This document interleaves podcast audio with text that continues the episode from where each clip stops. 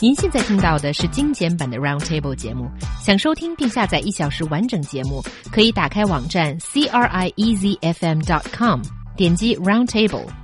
Podcast 用户可以搜索圆桌会议。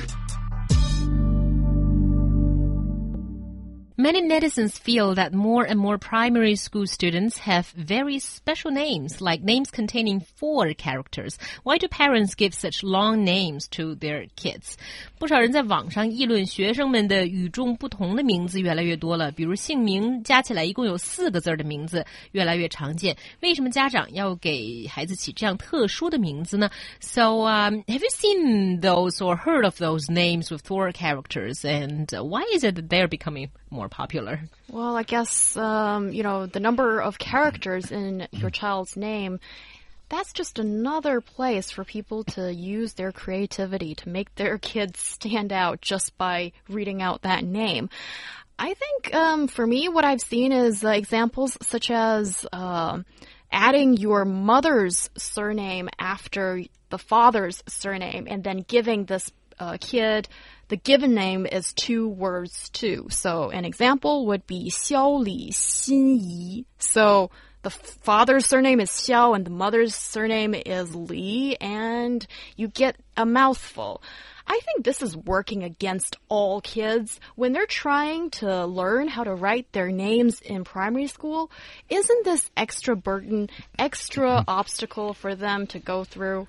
I think as long as they're well known characters, that's it's not so much of a problem. But I mean, there was another colleague of ours who had an unusual character, and whenever I went on a trip somewhere around um, China with him to, on a reporting trip, Mm-hmm. he, he, we check in at the airport, and then he he would have to go off to another service desk f- to sort out his unusual character because the check-in people could not process his character. He said, "Yeah." He said that my parents wanted um, me to have a unique name, but it's caused me so much hassle at airports. They always have to deal with me separately because of the character of my name. So I think having four normal characters or commonplace characters is not such a big deal as having an uh, an extraordinary um, other character. You Well, know, it can be a big deal depending on what you're talking about.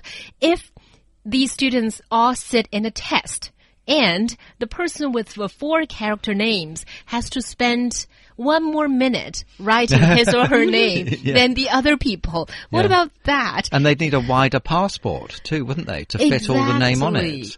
But but you know, if you go to a country like Spain, for example, some of the people there have incredibly long names.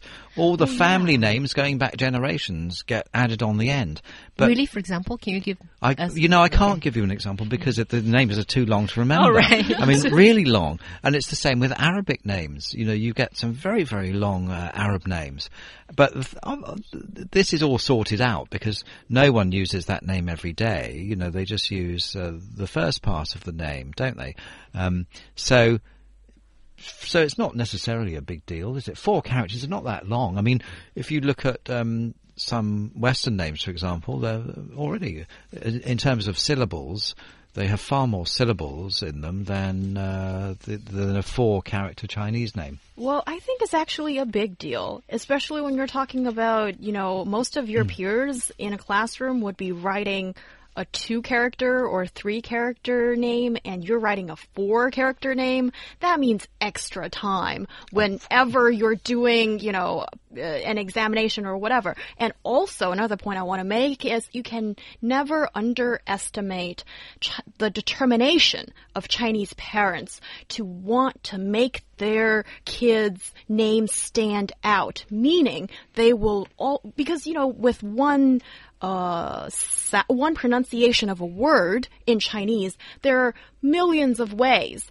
to, to, for you to choose that character. And the parents will always choose the most difficult one, the most obscure one, just to make themselves maybe look as if they know a not have a, a lot of knowledge or something.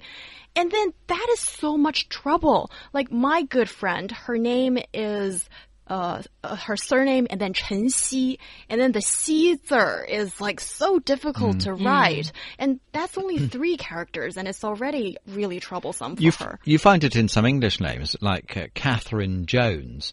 That would be a really ordinary, commonplace name. Hmm. But if you put a strange name like Zeta in the middle, you get Catherine Zeta Jones. And everyone remembers that name. I think actually in her case it's some old family name, but uh, certainly makes the name stand out. I see, but Koi agrees with He Yang saying because everyone wants their parents to be the unique one in the world. But in my view, actually, we are all ordinary people. We're given birth by our parents. We go to school, work, and get married. So there's no need to have a unique name. All we need to do is be ourselves, and that's the real meaning of life. And I think that's very well said.